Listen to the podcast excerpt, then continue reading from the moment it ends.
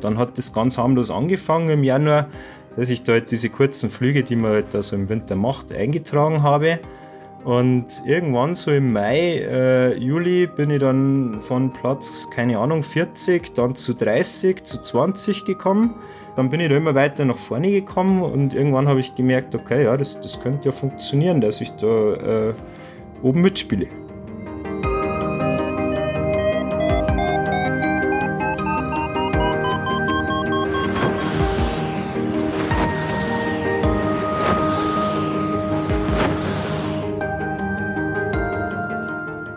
Potsglitz, der Lugleits Podcast.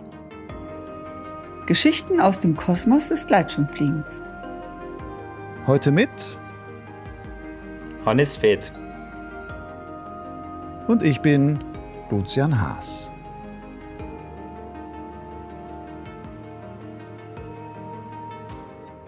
Gerade wenn man am Anfang seiner Fliegerkarriere steht, dann gilt häufig das Motto, Flugzeit ist alles.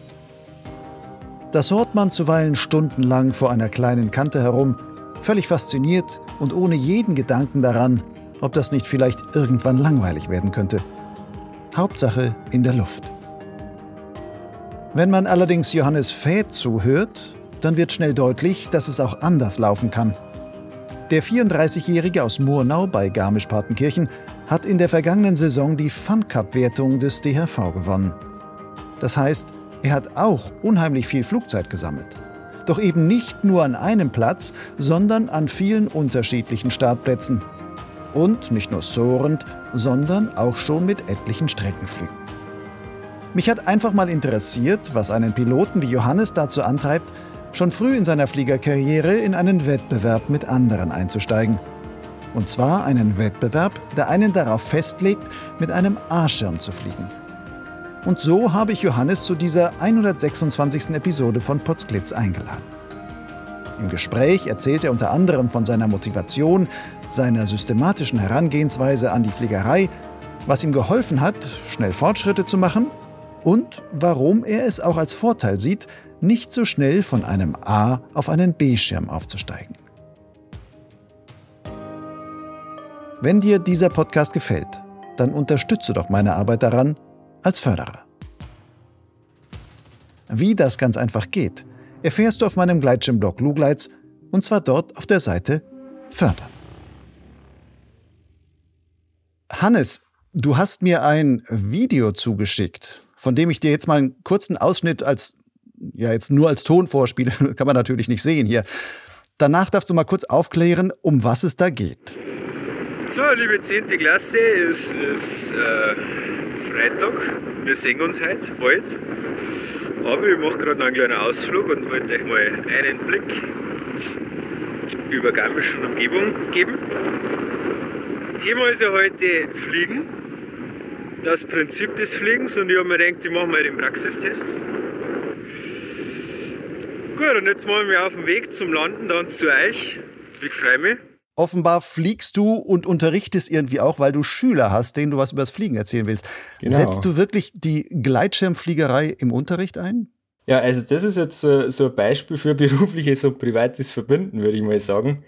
Ähm, da war es konkret so ein Projekt, äh, die Klasse hat sich dazu entschieden, so am Ende des Schuljahres Physik des Fliegens zu machen und die Idee war da jetzt ganz konkret, das war ein Freitag und mir ist eine andere Klasse ausgefallen und dann habe ich ein bisschen so rumgerechnet, wenn ich jetzt von Murnau nach Garmisch fahre, geht sich das aus und dann habe ich das wirklich so gemacht, dass ich vor dem Unterricht äh, in der Luft war, für die ein Video aufgenommen habe und das war dann der Unterrichtseinstieg für meine Zehnte. Und äh, ja, wenn dann eine zehnte Klasse einem zum Unterrichtseinstieg äh, applaudiert, dann darf man sich durchaus freuen. also es kommt gut an. Jetzt aber erstmal nur, du hast eine Schule in Murnau und bist von Murnau dann schnell nach Garmisch rübergefahren mit der Bahn hoch, runtergeflogen. In der Zeit hast du das Video aufgenommen, bist dann gelandet und schnell wieder nach Murnau zurück. Und das in einer Schulstunde. Äh, das an einem Vormittag. Die Klasse hatte ich um halb zwölf und es war Sommer und dann geht es. Hast du denn eigentlich auch Schüler, die schon selbst fliegen? Also die dann auch in so einem Unterricht drin sind und dann sagen, hey, was mein Lehrer da kann, was der, wahrscheinlich sagen die nicht Hannes, sondern Herr Fäth, was der Herr Fäth dann dort kann, um, ähm, da kann ich auch schon mithalten? Ja, also vor allem zwei Sachen ein. Das eine war im Rahmen von diesem Projekt dann Physik des Fliegens, äh, habe ich meine Schirme dann mitgenommen und wir haben die am Sportplatz ein bisschen ausprobiert und ich habe dann schon schnell gemerkt, dass da manche äh, ja gern das gemacht haben, mit einem Lächeln dabei waren und ich könnte mir durchaus vorstellen, dass sie dir das merken und vielleicht später das irgendwann machen. Aktuell weiß ich das jetzt von von keinem, dass er äh, da was machen würde in der Richtung. Äh, bei uns in den Bergen kann man ja alles Mögliche machen und da ist halt Paragliding nur ein Aspekt.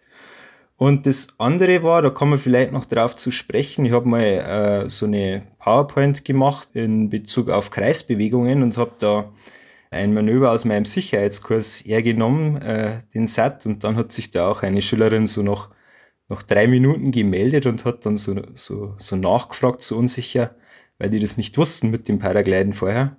Und, und, und Herr Fett, das sind jetzt wirklich Sie in dem Video oder ist das nur ein sozusagen ein Schauspieler oder wie man es nennen will? Dann habe ich gesagt, na, das ist schon mein Video.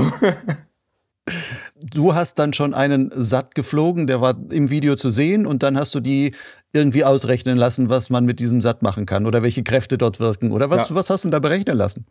Ähm, also das war Sicherheitstraining am Gardasee und da hatten wir relativ schöne Videoaufnahmen vom, vom Landeplatz aus und äh, das Thema war jetzt da in der 11. Klasse Kreisbewegungen. Und bei Kreisbewegungen ist der SAT recht gut geeignet, weil es so ein stabiles Manöver ist, wo die Kreisgeschwindigkeit, die Umlaufdauer ziemlich gleich ist. Äh, die ändert sich nicht großartig, wenn man nicht äh, stärker zieht oder schwächer zieht. Und dann kann man da so Dinge ausrechnen, wie zum Beispiel die Gewichtskraft, die auf einen wirkt, die Zentripetalkraft und die Umlaufdauer, Frequenz, Geschwindigkeit, solche Dinge.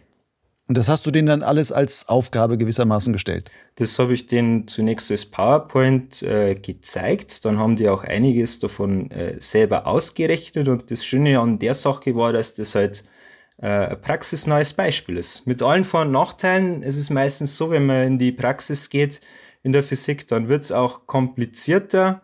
Und bei dem Projekt war es dann konkret so, dass diese G-Kräfte, die wir da rausbekommen haben, auf diese Art und Weise zu groß waren. Ja, also da wäre was rausgekommen, das äh, wäre so 5, 6 G gewesen, also so Richtung Bewusstlosigkeit. Das hat nicht gepasst. Und dann, Woran lag's? Ja, da muss, muss man im Nachhinein sich schon damit beschäftigen, das nicht so stehen lassen. Ich habe eine zweite Methode mir dann angeschaut und zwar habe ich einen Screenshot genommen und äh, mir den Winkel angeschaut, wie der Schirm von den Leinen her steht und da kommt man dann zu besseren Werten. Und dann wollte ich aber wissen, warum, warum funktioniert die erste Methode nicht so gut. Ja, also dass man das mit Kräften untersucht und mit der Geschwindigkeit. Und ja, dann, dann habe ich da jetzt konkret dem Hannes Papisch eine E-Mail geschrieben, weil von dem war der entsprechende Schirm und habe ihn gefragt, woran liegt's? Und er hat dann gesagt, äh, ja, beim, beim SAT ist es ja so, dass diese Rotationsachse nicht äh, in der Mitte liegt, sondern zwischen Schirm und Piloten beide rotieren um einen gemeinsamen Schwerpunkt. Und daran lag's. Und dann habe ich da wieder ein schönes äh, Beispiel gehabt, um das zu vergleichen mit Erde und Mond. Die rotieren ja auch um einen gemeinsamen Schwerpunkt und nicht der Mond um die Erde, sondern die haben einen gemeinsamen Rotationsschwerpunkt und der SAT funktioniert an sich genauso. Also der Mond fliegt eigentlich ein Satt um die Erde so ungefähr. Hm, Wenn man den Mond sagen, als den Piloten im Verhältnis zum, zum, zum Gleitschirm nehmen Ich würde mal sagen, der Mond darf der Schirm sein, weil der der leichtere ist und die Erde ist eher der Pilot, weil es der schwerere Körper ist. Aber die haben einen gemeinsamen Rotationsschwerpunkt, der zwischen den beiden liegt. Also ein schönes neues Bild. Wenn man einen Satz sieht, kann man jetzt immer an Mond und Erde denken, die umeinander kreisen. Ja, das ist passend. Hast du denn aus dieser Beschäftigung mit dem Gleitschirmfliegen, ich sag mal so als Lehrstoff, Hast du da auch selber was für dich fürs Fliegen gelernt? Also nicht nur das, was du den Schülern beibringen konntest, sondern wo du sagen wirst, oh, haha, jetzt, jetzt habe ich mal endlich selber was verstanden, was ich da eigentlich mache. Ja, also das, was ich jetzt gerade äh, gesagt habe, da habe ich schon irgendwie diese Rückmeldung gebraucht, das durchzurechnen. Das äh, hat dann irgendwie nicht zusammengestimmt über diese zwei Methoden. Die eine war besser als die andere und dann habe ich eben nochmal konkret äh, nachgefragt beim, beim Hersteller und das hat mir auf jeden Fall weitergebracht, um das besser zu verstehen.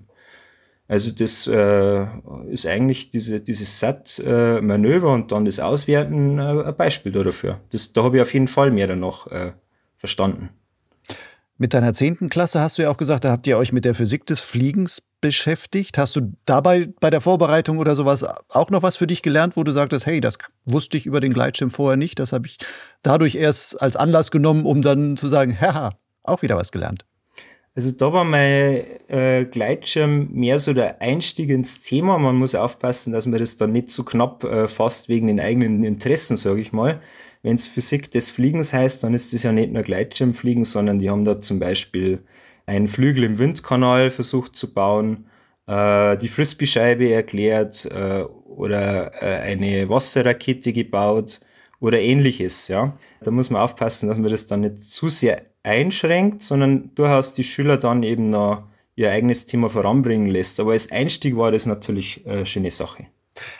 Als du mit dem Gleitschirmfliegen angefangen hast, hast du damals schon gedacht, hey, das kann ich ja irgendwann mal im Unterricht verwenden? Oder war das ein zufälliges Nebenprodukt, was sich dann irgendwann so ergeben hat?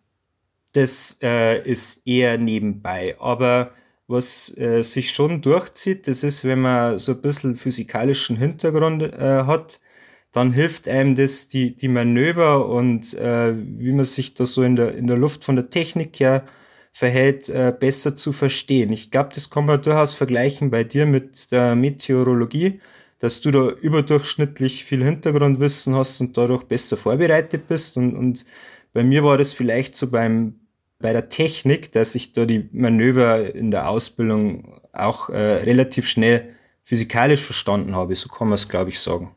Meinst du, man kann besser fliegen, wenn man es physikalisch verstanden hat, was, was abgeht? Oder hindert das einen vielleicht manchmal eher? Zu viel Theorie. Ich glaube, das äh, hilft im Hintergrund, aber dass es viele Leute gibt, die das intuitiv so, so drin haben, einfach durch Talent, dass, dass sie das vielleicht nicht, nicht so brauchen. Aber mir hat es geholfen. Seit wann fliegst du eigentlich? Ähm, seit 2022. Äh, Im Juli habe ich die Ausbildung abgeschlossen und das Jahr davor habe ich im September angefangen mit der Ausbildung. Und das war eigentlich eine schöne Sache, weil äh, man merkt selber September und dann das Jahr darauf äh, die Scheinzuteilung im Juli. Da ist so eine Wintersaison dazwischen und das hat eigentlich äh, ein paar schöne Nebeneffekte gehabt. Schöne Nebeneffekte, was meinst du? Ich meine damit, dass man da im September hochmotiviert anfängt und dann kommt irgendwann der Winter und der Kurs ist sozusagen vorbei. Wenn man es jetzt nicht äh, so, ja, in zehn Tagen durchzieht oder was da so gibt, sondern wenn man es, ich sag mal, normal macht, so wie es jetzt bei der äh, Flugschule üblich war, dann, dann dauert das halt ein paar Monate. Da dazwischen war diese Winterpause. Und äh, ich muss sagen, die hat mir sehr gut getan, weil in der Zeit habe ich mir dann so einen gebrauchten Schirm gekauft für von der Flugschule für, keine Ahnung, 200 Euro und bin mit dem auf die Wiese gegangen und habe im Winter geübt und äh, das nicht wenig. Und als es dann im Frühjahr losging mit diesen Höhenkursen, dann hat das auf einmal alles funktioniert. Ja, da gab es dann durchaus bei den Höhenkursen Leuten, Leute, die das im selben Jahr quasi angefangen haben, also so Grundkurs im, im äh, gleich März und dann im April auf Höhenflugkurs.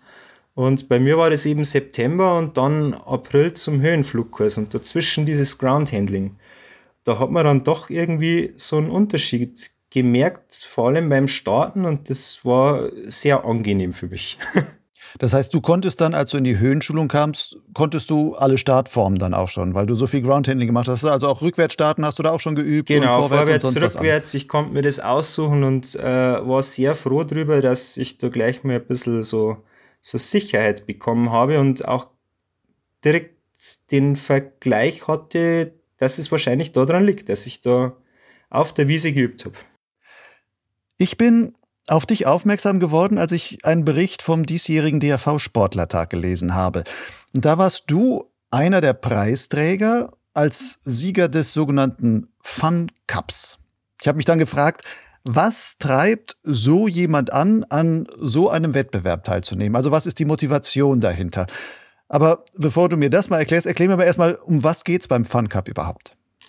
Also der, der Fun Cup, der steht bei diesen verschiedenen Preisen, bei diesen, bei der deutschen Streckenflugmeisterschaft, so heißt es ja vom DHV, so, so ein bisschen für sich. Äh, und zwar habe ich schon den Eindruck, dass bei allen anderen Preisen es so ist, dass man da sehr routiniert sein muss, erfahren und so weiter. Und beim, beim Fun Cup steht im Mittelpunkt, dass man lange mit einem sicheren Schirm in der Luft ist. Also konkret muss man mit einem A-Schirm fliegen und dann kommt es darauf an, wer sammelt wie viel Zeit in der Luft. Also kurz gesagt, Airtime ist alles.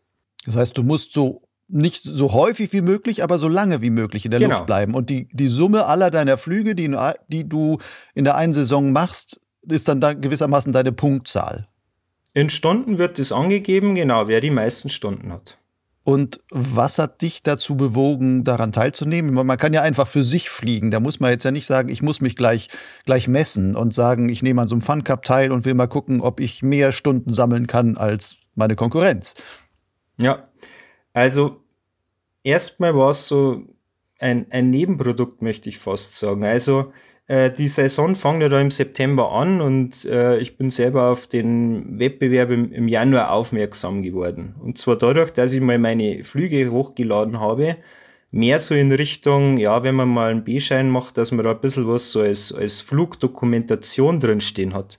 Und dann hat mich die, äh, diese DHV-Seite halt immer gefragt, äh, möchtest du das im, im Standard äh, ja, eintragen, dein Flug, oder möchtest du das beim, beim Fun Cup äh, eintragen? Und dann habe ich mir halt mal angeschaut, ja, wofür steht denn dieser Fun Cup? Und dann hat das ganz harmlos angefangen im Januar, dass ich da halt diese kurzen Flüge, die man halt da so im Winter macht, eingetragen habe. Und irgendwann so im Mai, äh, Juli bin ich dann von Platz, keine Ahnung, 40, dann zu 30, zu 20 gekommen weil die anderen logischerweise ja voraus waren. Also ganz vorne waren zunächst mal so Leute, die dann in Kolumbien im Winter fliegen gegangen sind und so. Aber dann bin ich da immer weiter nach vorne gekommen und irgendwann habe ich gemerkt, okay, ja, das, das könnte ja funktionieren, dass ich da äh, oben mitspiele. Gab es denn da so gewissermaßen einen Punkt in der Saison, an dem du gefühlt gemerkt hast, jetzt werde ich ehrgeizig? Weil du gesehen hast, jetzt kommst du in der Wertung nach vorne mit einem Mal, es kann ja interessant sein, vielleicht komme ich ja wirklich ganz nach vorne. Also gibt es da so einen Kipppunkt, wo man plötzlich merkt, so, jetzt hat es mich. Also im, im Juni haben wir da so Hike im Fly im Oberinntal gemacht. Und äh, da war gar nicht so der Fokus auf lange Zeit, weil dann wird man ja Bahn fahren, sondern da sind wir schon selber raufgegangen und der Fokus war eher, neue Startplätze so zu erkunden und mal was Neues zu machen. Aber zu der Zeit war das dann Platz 10, 9, 8, 7 und so weiter. Und äh, auf einmal war ich da vorne dabei. Und da würde ich schon sagen, dass mich das gepackt hat, ja. Gab es denn dann Flüge, die du, sagen wir mal, bewusst nur für die Wertung gemacht hast? Oder die du bewusst nur für die Wertung vielleicht verlängert hast, wo du sagst, ich, eigentlich sind meine Hände schon kalt, ich würde jetzt schon landen gehen, aber hey, für die Fun Cup Wertung, ich hau noch, ich leg noch mal eine Stunde oben drauf oder sowas. Ich soar jetzt einfach noch, es geht ja. Kaum und da ist eher das Thema, dass ich so gern in der Luft bin, dass das für mich kein Zwang ist, sondern dass ich immer ganz gern fliege, so lange wie es geht und meinetwegen auch bis Sonnenuntergang und so weiter. Ich habe mir auch mal die Fun Cups von Vorjahren angeguckt. Du bist, glaube ich, in diesem Jahr auf, was war das, 134 Stunden ab, äh, auf oder abgerundet, weiß jetzt gar nicht, auf jeden Fall auf genau. ungefähr 134 Stunden gekommen. Platz zwei war nur 73, also fast nur die Hälfte davon. Bei ja. anderen Fun Cups gab es schon mal, also in anderen Saisons gab es schon mal das um, ähm, auch deutlich mehr Stunden als bei dir, gab auch schon mal mehr als 200 Stunden in einem Jahr. Ja. Da waren aber zwischen Platz eins und drei war kaum so ein Abstand. Ja, also die war, waren dann alle in den 200ern oder sowas. Kannst du dir erklären, warum du in diesem Jahr mit einem solchen Vorsprung im Grunde da den Fun Cup gewonnen hat. Woran lag das? Ich glaube, das liegt daran, wer gerade in diesem Jahr äh, da, da, Lust drauf hat, könnte man sagen. Ja? Also ich glaube, dass äh, es Jahre gab, wo da die Konkurrenz größer war. Was man vielleicht auch noch bedenken sollte, ist sowas wie Wetter und so weiter. Also das war auch beim Sportlertag nochmal zu hören, dass im Sommer teilweise zum Beispiel Anfang August, dass da schwierigere Zeiten dabei waren, wo ich mir dann trotzdem meine Nische gesucht habe. Und äh, die Mischung trägt wahrscheinlich zu dem Abstand dann bei. Aber wie gesagt, in einem anderen Jahr ist das äh, hätte genauso gut sein können, dass das knapp wird. Aber dann hätte ich wahrscheinlich nicht 134 Stunden, sondern mehr. Weil äh, ich habe dann irgendwann gemerkt, okay, das äh, scheint zu funktionieren und dann habe ich auch mal andere Schirme genommen die, die in der Wertung nicht zugelassen sind. Du wohnst in Garmisch? In Murnau, das ist im Landkreis Garmisch schon so eine, eine halbe Stunde vom äh, der Kreuzeckbahn, also vom, vom Standardfluggebiet weg, ja. Das wäre dann der Osterfelder, der so Standardfluggebiet, ja, Genau. Hast du denn dann, wenn das so dein Standardfluggebiet ist und du da wohnst und als Lehrer arbeitest, natürlich sagst du, dann habe ich vielleicht mal späteren Nachmittag frei, dann kann ich gehen oder ich habe vormittags, ist irgendwas ausgefallen, dann gehe ich vormittags halt mal dort fliegen. Von diesen 134 Stunden hast du dann dann 70 Prozent aller am Osterfelder geflogen? Hm, nein, also ich habe jetzt keine keine Zahl von den Stunden her parat, aber ich kann dir sagen, dass ich seit meiner Ausbildung auf 68 verschiedenen Startplätzen war. 68? Ja, und da, das kriegt man, glaube ich, nicht zusammen, wenn 70 Prozent am Osterfelder stattfinden. Du hast erst 2021 im September angefangen. Also 2022 war im Grunde dein erstes Flugjahr, 23 dann dein zweites. Also ich habe jetzt eineinhalb Jahre den Schein. Und dann hast du schon 68 äh, verschiedene Fluggebiete dann selbst aufgesucht und bist dort fliegen gegangen. Flugplätze, da will ich jetzt nicht übertreiben, sondern äh, das sind einzelne Startplätze. Das weiß ich jetzt deswegen so genau, weil ich es mir jetzt mal zusammengeschrieben habe, äh, was da jeweils so die Besonderheiten sind, wenn man wieder mal hinkommt, dass man da ein bisschen was weiß. Das heißt, du führst eine Statistik, wo das alle, oder nicht Statistik, aber quasi eine Liste deiner Startplätze. Eine, eine Übersicht, wo so Besonderheiten drinstehen, ja. Also bei, machen wir es mal konkret, bei, bei Garmisch steht jetzt da drin, dass es vielleicht durchaus auch jemand anders lesen könnte sogar, dass man zu dem Tandem-Startplatz nicht hingehen sollte beim Osterfelder, sondern zu dem, der dahinter liegt, zu dem Startplatz, dass meinetwegen äh, die Startausrichtung da Ost äh, und ja, Südost, Nordost okay ist und, und andere nicht dass es Alternativen gibt, das Kreuzjoch für Nord und äh, so weiter und so fort. Und das habe ich für jeden Startplatz gemacht, den ich bisher besucht habe. Ich könnte mir gut vorstellen, wenn ich mal äh, so, ja, keine Ahnung, mal ein paar Tage Zeit habe und überlege, wo fahre ich hin, dass ich mir die Liste anschaue und mir überlege, wo, wo könnte es äh, wieder mal gut gehen. Bist du immer so ein Systematiker? Also mit, mit Mathe und Physik als Fächer kann man das wahrscheinlich nicht verleugnen. Und das bringt ein bisschen, bisschen Ordnung rein, würde ich sagen, in das, was ich so mache. Und äh, ich glaube, dass ich dafür im Gegenzug immer ein bisschen Sicherheit kriege. Du hast jetzt schon man in dieser einen Saison gesammelt 134 Stunden. Insgesamt wirst du schon deutlich mehr geflogen haben. Wahrscheinlich geht das jetzt langsam auf die 200 Stunden zu, schätze ich mal, was du dann schon insgesamt so gesammelt hast an, an Flugzeit. Ja. ja. Das ist ja eigentlich etwas, wo andere Piloten dann schon sagen, oh, ich habe jetzt 50 Stunden voll, jetzt brauche ich aber einen B-Schein. Äh, nicht einen B-Schein, jetzt will ich einen, einen ENB-Schirm fliegen. Ja. Du fliegst oder bist zumindest in der Saison ähm, immer noch ein A-Schirm geflogen. Bist du auch dabei geblieben, weil du gesehen hast, hey, im Fun Cup stehe ich so gut da, wenn ich jetzt inmitten der Saison auf den B-Schirm umsteigen würde, dann ähm, kann ich da nicht mehr punkten, dann gewinne ich da halt auch nichts. Also vielleicht mal zunächst zu A und B. Äh, ich würde es mir durchaus zutrauen und habe das auch schon gemacht, in, in der B-Klasse zu fliegen. Aber die, die A-Klasse, die hat auch schon gewisse Vorteile. Also das ist jetzt konkret die, die Viola von, von Vieh und das ist äh, mein, mein Schulungsschirm äh, mit A. Aber auch mit dem Schirm kann man tolle Flüge machen und was ich auch festgestellt habe in der, in der Thermik ist fast jeder gleich. Es ist erst so interessant mit diesen Schirmklassen, wenn man weit kommen will, wenn man von A nach B möchte. Und selbst da würde ich aber sagen, dass äh, mein Schirm jetzt da nicht ja, wie soll, soll ich sagen, weniger Anspruch oder der Flug weniger anspruchsvoll ist, weil was passiert, wenn ich von A nach B eine Talquerung mache, dann komme ich 300 oder 400 Meter tiefer raus als alle anderen und darf mich da rauskämpfen. Und von daher ist es nur so ein bisschen eine andere Art zu fliegen, wo dann am Schluss vielleicht keine so große Zahl da steht, aber der Weg dahin kann auch spannend sein.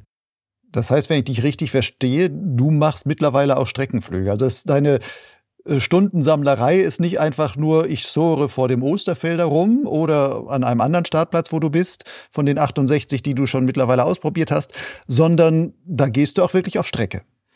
Ja, ich weiß jetzt nicht genau, wo, wo da die Grenze ist und was man als, als Strecke bezeichnet, aber mit, mit diesem A-Schirm ist mein weitester Flug bis jetzt äh, 67 Kilometer als äh, flaches FAI-Dreieck. Aber auch da die, die Zeit, die da daneben steht, das, das waren 5 Stunden und 18 Minuten, also ewig sozusagen. Meine Durchschnittsgeschwindigkeit ist da natürlich ein Witz, aber da gilt wieder dasselbe ich habe das Gefühl, ich lerne da trotzdem was und äh, schneller kann man später werden, aber das, äh, das macht mir nichts. Also da so eine Thermik ganz auszudrehen, weil es nur dann reicht, um weiterzukommen, dann wieder niedrig einzusteigen, das äh, hört sich alles ein bisschen mühsamer an, aber man lernt mindestens genauso viel, denke ich. Nur ein bisschen anders. Hat es dich dann nicht in der, also irgendwann mal zwischendrin gereizt zu sagen, hey, das, was ich jetzt hier von unten erst wieder aufkurbeln muss, wenn ich ein bisschen leistungskräftigeren Schirm hätte, dann müsste ich vielleicht nur die Hälfte davon wieder von unten raus äh, mich rauskämpfen nach einer Talquerung. Also das, ja. so dieser, diese Lust zur Leistung dann hin und zu sagen, da vielleicht das, was ich als Pilot noch, vielleicht noch nicht, nicht so erfahren bin, aber ich kann ja einiges davon vielleicht mit einem entsprechenden leistungskräftigeren Schirm dann vielleicht ausgleichen. Also du hast recht, dass, dass es die Möglichkeit gibt, aber man muss immer sich bewusst sein, dass man dafür was eintauscht, nämlich äh, Sicherheit. Mein Ansatz ist jetzt eher, da langsam mit den Schirmen zu machen und äh, sich ein gutes Fundament aufzubauen und dann die Klasse meinetwegen zu wechseln. Und ich will das nicht zu früh machen, weil dieses Fundament darf ruhig breit sein.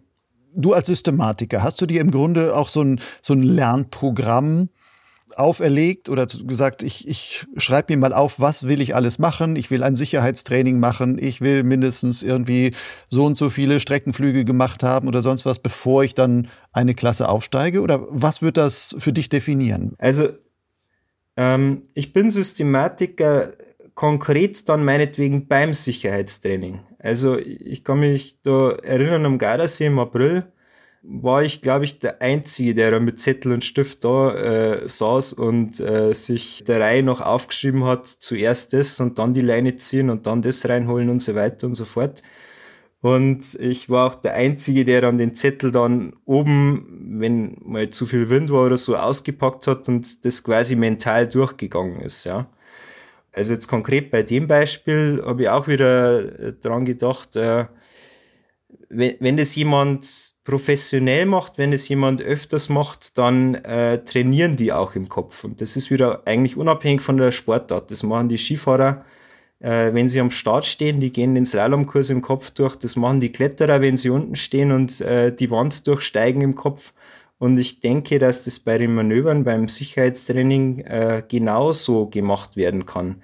Auch was einem dann so passiert äh, in freier Wildbahn, in Anführungszeichen, an Klappern und so weiter. Ich glaube, dass man das zu Hause auf der Couch üben kann. Nun bist du ja nicht nur Systematiker, sondern auch Praktiker. Zeigt sich ja daran, dass du auch so viel fliegen gegangen bist. Hast du denn da dann auch gesagt, okay, ich suche mir Herausforderungen, um dort mich weiterzuentwickeln? Beispielsweise, dass du sagst, okay, bisher hatte ich Schulungsstartplätze, jetzt will ich mal die steileren Rückwärtsstartplätze irgendwo aussuchen, suche mir die gezielt aus. Oder ich weiß, heute ist ein bisschen stärkerer Wind irgendwo, da wird es vielleicht ein bisschen schwieriger, damit zu fliegen. Dem setze ich mich jetzt bewusst mal aus und das auch so als Trainingsprogramm zu sehen. Also äh, bleiben wir mal bei den Startplätzen. Beim, beim Schirm hast du ja schon gemerkt, da bin ich relativ konservativ aufgestellt, aber bei den Startplätzen habe ich ehrlich gesagt von Anfang an alle genommen. Also ohne Einschränkung, äh, entweder Hike and Fly äh, rauf und dann schauen, ob das geht. Auch offizielle Startplätze äh, würde ich wenig sagen. Also ich habe noch nie wieder zusammengepackt, weil der Startplatz schwierig war. Und mit dem Wind ist es genauso, das ergänzt sich ja mit dieser konservativen Herangehensweise beim äh, Schirm. Wenn es mal so, so böig ist oder äh, die Bedingungen nicht ganz leicht sind, dann hilft mir diese konservative Schirmwahl. Ja, ich, ich bin da nicht der Erste, der da zusammenpacken muss und es funktioniert immer. Und wenn ich jetzt wieder in der B-Klasse meinetwegen Highway fliegen würde, wo schon wieder ein bisschen mehr Energie drin ist, wo man schon echt aufpassen muss, was man da beschleunigt macht und so, dann, dann wäre das vielleicht anders. Und äh, das ist das, was ich meine. Ich, ich hole mir da mein Fundament. Bei den Bedingungen bin ich keineswegs konservativ. Nur bei der, bei der Wahl äh, von meinem Equipment. Das gilt auch fürs Gurtzeug. Ich bin nach wie vor im Sitzen unterwegs. Nun hast du ja selber gesagt, du hast in dem ersten Winter auch ganz viel Groundhandling gemacht, was natürlich auch zur Sicherheit wieder beiträgt, dass man an sehr vielen Startplätzen dann starten kann. Ist das auch heute noch Teil von deinem Fliegerleben, dass du auch jetzt noch regelmäßig auf die Wiese gehst? Absolut.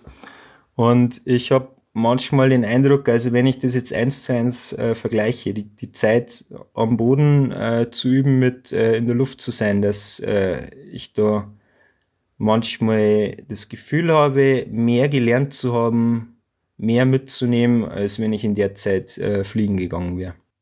Nun hast du auch lange Flüge gemacht, von über fünf Stunden oder andere, viele, wenn man so da in deine Liste guckt, viele sind so, so drei, dreieinhalb und sowas. Das ist vielleicht so eine, fast Standardflugzeit, was bei dir häufig rauskommt, habe hab ich so den Eindruck gehabt, als ich mir das so angeguckt habe. Würdest du denn sagen, dass man auf längeren Flügen auch noch mehr lernt oder ist es eigentlich für den Lernerfolg besser, viele kurze Flüge zu machen? Ich glaube, man muss ein bisschen mit der Konzentration aufpassen bei diesen langen Flügen. Wenn man Auto fahren würde, da würde man vielleicht auch nicht auf die Idee kommen, von Murnau nach Hamburg am, am Stück ohne Pause zu fahren. Und das machen wir im Endeffekt in der Luft. Und ich glaube, es ist gut, äh, wenn man das so ein bisschen mit Routine und Erfahrung ausgleicht. Und äh, da jetzt da noch nicht äh, mich selber so weit fühle, ja, äh, sind äh, so ganz lange Flüge erst, denke ich mal, was, was für später. Nun, diesen über fünf Stunden Flug in, in Slowenien hast du ja auch schon gemacht. War das so ein Flug, wo du am Ende auch gemerkt hast, boah, der ist mir jetzt schon voll an die Substanz gegangen. Diese fünf Stunden waren ja das, gerade das, was ich noch, noch leisten kann, so ungefähr mental gesehen.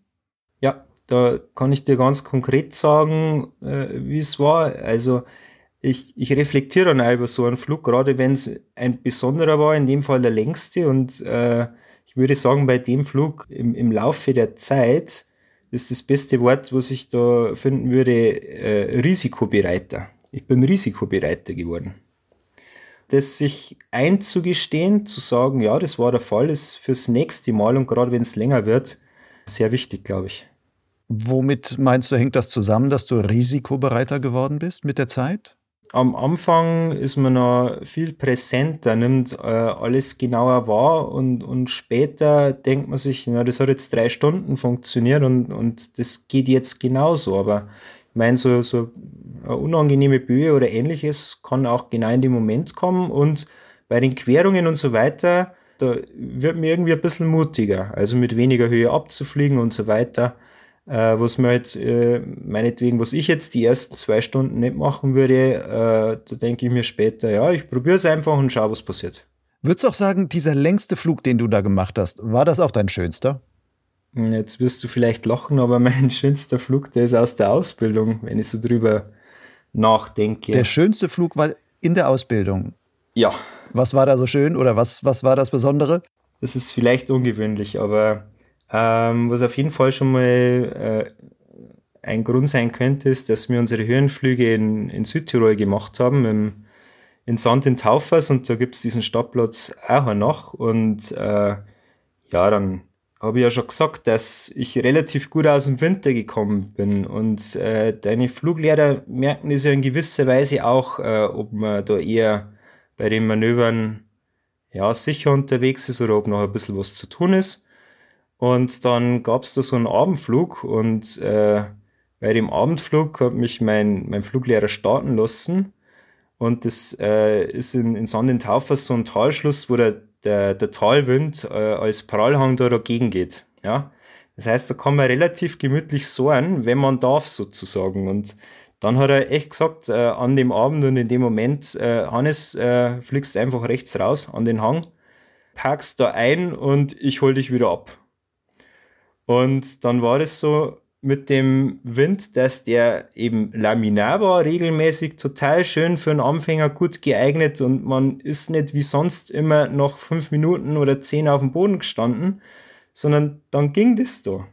Das war im, im April, äh, das Skigebiet hatte schon zu, aber es war noch Schnee da, oben der Schnee, unten schon das Grün vom Frühling, äh, das Dazu noch der Sonnenuntergang, der sich so angebahnt hat. Das ist mir in Erinnerung geblieben. Das hat sich eingebrannt. Ja, Kopfkino. Das war einfach vom Setting her der schönste Flug für dich. Ja, und man, man kommt ja immer mit gewissen Erwartungen rein, ja. Also heute würde, würde man das vielleicht als äh, normal, als einen normalen Flug sehen, aber wenn man von nichts kommt und dann sowas Schönes aus einer Perspektive sehen darf, die äh, sonst fast keiner haben darf, was wir erleben, das ist ja schon einzigartig eigentlich. Und äh, das war es wahrscheinlich, diese Kombi. Was suchst du heute beim Fliegen, wenn es um Schönheit geht? Also diese verschiedenen Startplätze, die haben schon einen Reiz, äh, auch in allen möglichen Ländern und sich die so, so rauszugreifen, äh, eben das Setting immer wieder zu wechseln, das, das gefällt mir schon besonders gut. Äh, spricht aber nichts dagegen, dass auch mal so ein Abendflug in Garmisch, wo man dann wirklich bis zu so, zum Sonnenuntergang fliegen darf, weil es da auch eben so einen schönen Talwind gibt, den man nutzen kann mit zum Prallhang wieder. Äh, das kann genauso schön sein. Und ich würde sagen, die Abwechslung, die macht es echt aus. Ist denn das für dich so der Hauptreiz beim Fliegen, dass du sagst, ich sehe viele neue Landschaften eben auch von oben? Oder gibt es noch andere Sachen, wo du sagst, hey, das ist es eigentlich. Auch äh, eine sportliche Herausforderung vielleicht oder ein Thrill, der mit dem Fliegen verbunden ist, beim Sattfliegen oder was auch immer, wo du sagst, das ist eigentlich das, wo, wonach mein Körper sich zieht, dass ich dann immer wieder an den Startplatz gehe. Zwei Sachen und die Kombination von den zwei Sachen, die, die, die gefallen mir echt gut. Das äh, eine ist, dass man irgendwie doch für sich unterwegs ist und für sich jeweils eine bestimmte Herausforderung rausgreifen kann, ja, egal ob lang in der Luft, weit, äh, was auch immer, oder ein besonderes Manöver. Und das andere ist, das dann doch wieder zu teilen mit seinen Fliegerfreunden, sich zu treffen, sich gegenseitig zu helfen, darüber zu sprechen, äh, miteinander unterwegs zu sein. Und die Kombi, eigentlich äh, den Himmel für sich zu haben, so gesehen. Und dann doch wieder äh, gemeinsam unterwegs zu sein, die Kombi, die finde ich eine sehr schöne Sache bei unserem Hobby. Hast du in deiner Karriere für dich selber auch schon mal richtige Rückschläge gehabt? Ich würde sagen, nein. Also mir fallen wenige sehr wenige Situationen ein, wo es kritisch war. Es ist eher so, dass ich ziemlich viel beobachte und mir anschaue, was kann schiefgehen und, und ich versuche das dann auch sozusagen wieder auszuwerten, einzubauen und dann meinetwegen mal bei, bei einem bestimmten Wetter oder so nicht in die Luft zu gehen. Das ist ja nicht notwendig, wenn man so viel fliegen darf, äh, eben weil ich gesehen habe, egal wo, äh, dass das schief gehen kann. Ja, und äh, Gott sei Dank muss man diese Erfahrungen nicht alle selber machen. Man muss nicht alle Fehler, die da so passieren, äh, selber machen, sondern man darf auch durchaus von anderen lernen. Wie machst du das? Bist du da auch wieder der Systematiker, der dann sagt, okay, ich gucke mir die ganzen Absturzvideos irgendwie an und versuche mir zurechtzureiben, was hätte ich anders machen können, wenn ich an dessen Lage, in dessen oder deren äh, Lage gewesen wäre, um vielleicht so ein negatives Erlebnis dann zu vermeiden? Also die Absturzvideos, die haben einen Nachteil und zwar hat man da nie so die ganze Situation parat, die da dazugehört. Da steht in den seltensten Fällen dabei, der und der Startplatz bei diesen Bedingungen, der Schirm, äh, die Erfahrung des Piloten und so weiter und so fort. Wo das sehr viel, äh, jetzt sind wir wieder bei dem Begriff äh, systematischer drinsteht, das ist in dieser DHV-Datenbank, äh, die der Karl äh, Sreschak vor allem in der letzten Zeit gepflegt hat. Pflegen muss, muss man leider, leider sagen, weil da stehen ja in der Regel sehr schlimme Unfälle drin. Aber die sind äh, sehr gut aufgearbeitet und da kann man, glaube ich, ziemlich viel rausziehen. Und von denen habe ich mir ziemlich viele angeschaut. Und ich glaube, auf dem Weg holt man ein bisschen mehr raus, als sich Absturzvideos anzuschauen auf YouTube oder so. Mehr also die gute Aufarbeitung dann noch zu lesen, weil man dann wirklich weiß, das hätte, also man kriegt dann auch erklärt, was, was ist wirklich schiefgelaufen und was hätte man anders machen können. Und wie war vielleicht das Setting drumherum auch noch, weil dann vielleicht auch noch das Wetter erklärt wird oder sonstiges in diesen Aufarbeitungen. Genau, das steht da alles drin und ich glaube, das Motto sollte sein, so ein Fehler soll nicht umsonst passiert sein, sondern da darf man durchaus daraus lernen. Von den Erfahrungen, die du jetzt in dieser sagen wir noch, relativ kurzen Zeit deiner Fliegerkarriere gemacht hat. Und wenn du sagst, ja, man darf immer von anderen auch lernen, Was kann man denn, gerade wenn jemand vielleicht jetzt das hört, der noch nicht so lange fliegt, was, was könnte er dir von, von dir lernen oder was würdest du sagen, was sollte man sich vielleicht von dir abschauen? Ähm, vielleicht das Ganze mit einer gewissen Ruhe anzugehen, auch wenn jetzt andere meinetwegen schon, nehmen wir wieder die Schirmklassen, da ein bisschen schneller unterwegs sind, nicht zu meinen, dass das automatisch heißt, dass die dann besser und vielleicht auch fehlerfreier fliegen oder so, sondern dass man sich da in aller Ruhe diese Sicherheit holt. Und wenn man da langsam macht und äh, viel, viel übt, egal ob am Boden oder in der Luft, aber eben auch am Boden, dann kommt man da, glaube ich, viel weiter und das mache ich vielleicht schon überdurchschnittlich viel. Wie geht es jetzt weiter in deiner Fliegerkarriere? Also jetzt kommt die nächste Saison, jetzt ist noch Winter, du kannst wieder Groundhandling machen, ähm, die ganze Theorie durcharbeiten und alles Mögliche noch wieder nachlesen. Aber die nächste gute Flugsaison kommt dann auch wieder. Was machst du dann? Also das Streckenfliegen wird jetzt für mich immer interessanter, weil ich langsam das Gefühl habe, dass ich da so eine Basis da habe, auf der man aufbauen kann. Also wenn wir es konkret machen, ich würde mich freuen, wenn es dieses Jahr mal klappt mit so einem 100 Kilometer Flug. Da ist man vielleicht mit diesen 67 mit dem Arschem und in Greifenburg war das auch schon ein paar Mal über, über 50, nicht ewig weit weg. Das könnte so ein Ziel sein für die Saison. Und das andere, wo mich interessiert, äh, das wäre vielleicht äh, die Tandem-Ausbildung zu machen. Weil wenn man da so am Landeplatz ist und äh, so ja, sieht, wer da so ankommt, wenn Leute zu zweit unterwegs sind, dann hat der eigentlich, der, der vorne dran ist und das vielleicht das erste Mal macht oder so, in der Regel ein, ein riesenbreites Grinsen im Gesicht. Und wenn man das mit jemand teilen dürfte, das jemandem ermöglichen dürfte, das fände ich eigentlich eine, eine schöne Sache. Mir hat mal ein Tandempilot gesagt, dass er nie länger als 20 Minuten mit seinen Gästen fliegt, weil nach 20 Minuten ist das Adrenalinlevel so hoch, dass die dann wirklich alle mit dem Grinsen landen. Wenn man dann ein bisschen länger noch fliegt, dann wird das Adrenalin schon langsam wieder abgebaut. Also der Körper hat so seinen Peak gehabt und dann ähm, geht das auf natürliche Weise wieder runter. Und wenn man ein bisschen zu lange fliegt, dann hat man vielleicht einen tollen Flug gehabt, aber derjenige, der dann vorne saß und zum dessen erster Flug das dann ist, der wird den sogar weniger gut in Erinnerung haben oder nicht so begeistert in Erinnerung haben, wie diesen längeren dann, dann etwa. Das heißt also, wenn du Tandem machen würdest, könntest du zumindest, oder was heißt könntest, du könntest auch, aber solltest dann vielleicht nicht mehr so lang fliegen. Das ist ja nicht, ich werde es mir merken, das speichere ich ab und äh, Erfahrung von äh, erfahrenen Piloten. Johannes, ich finde es sehr spannend ähm, zu sehen, wie so jemand ja, ich fand es einfach mal interessant, wie jemand den Fun Cup für sich entdeckt und ähm, was er dann daraus macht. Finde es toll, wie systematisch du dabei vorgehst. Ich denke, das ist wirklich etwas, wo viele Leute sich was abgucken könnten, dass man durch A, regelmäßiges Training wie Groundhandling, aber B, auch dem, dem theoretischen Beschäftigung mit ganz vielen und dem Durchdenken und dem Fliegen auf dem Sofa und dann bestimmte Sachen dann einfach im Kopf durchgehen, dass das ungeheuer was, was bringt. Also danke dir auch für, für deine Erzählung. Eine Sache wollte ich dich auch noch fragen. Und zwar, was mir jetzt wieder so aufgefallen ist in der Vorbereitung, äh, wenn du jetzt gefragt hast, was, was würdest du den zuhörenden Piloten noch, noch sagen? Ich würde gerne eine Sache irgendwie äh, wissen wollen. Äh, entweder von dir oder auch über, über Kommentare, je nachdem, ob wir das jetzt nehmen oder nicht. Und das ist mir aufgefallen beim Gebrauchtmarkt, beim Gleitschirm-Gebrauchtmarkt.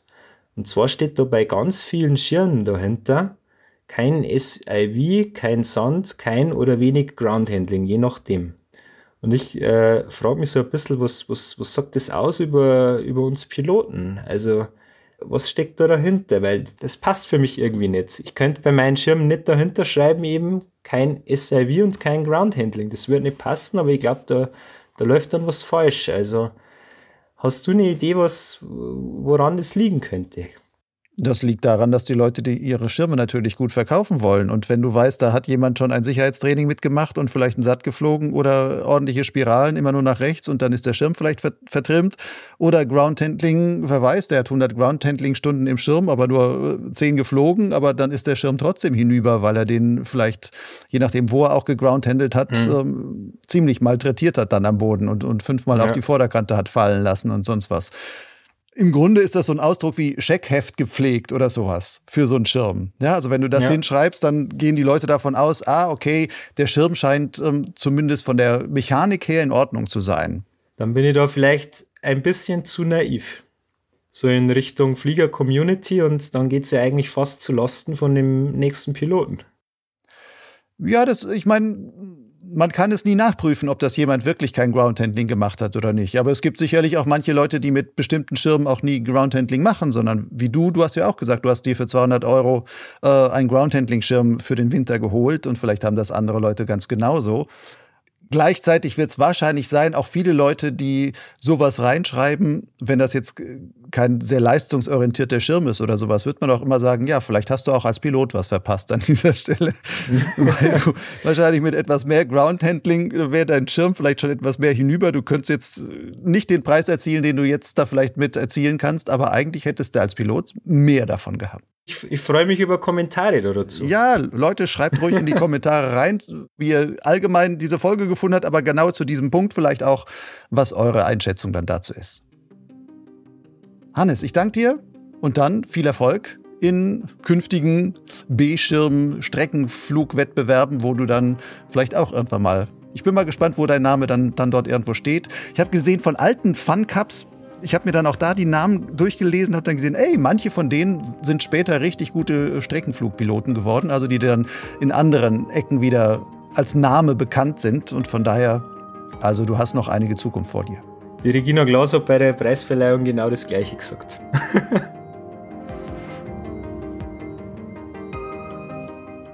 das war die Episode Nummer 126 von Potsglitz mit Johannes Fäth. Wenn dir die Folge gefallen hat, dann abonniere doch Potsglitz. Das geht überall, wo es Podcasts gibt. Wenn du dort auch noch ein positives Rating hinterlässt, hilfst du mit, Potsglitz noch bekannter zu machen. Oder erzähle einfach deinen Flickerfreunden davon. Potsglitz und Lugleit sind frei von bezahlter Werbung. Ich halte das so aus Überzeugung und im Sinne der Unabhängigkeit. Dennoch stecken viel professionelle Arbeit und natürlich auch Kosten in diesen Angeboten, um sie zu finanzieren, setze ich auf das Konzept der freiwilligen Unterstützung. Wenn du bis hierhin zugehört hast, sollte der Podcast ja einen Mehrwert für dich haben. Als Förderer kannst du einfach etwas zurückgeben. Den Betrag bestimmst du selbst. Ein häufig gewählter Förderbeitrag sind übrigens 60 Euro im Jahr oder umgerechnet 5 Euro im Monat.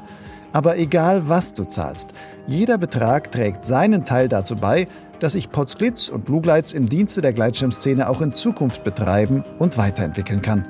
Dafür sage ich Danke.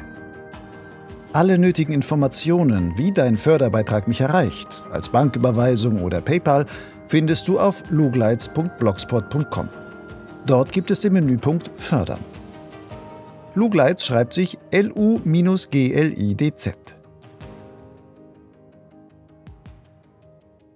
Bis zum nächsten Mal. Fall nicht vom Himmel,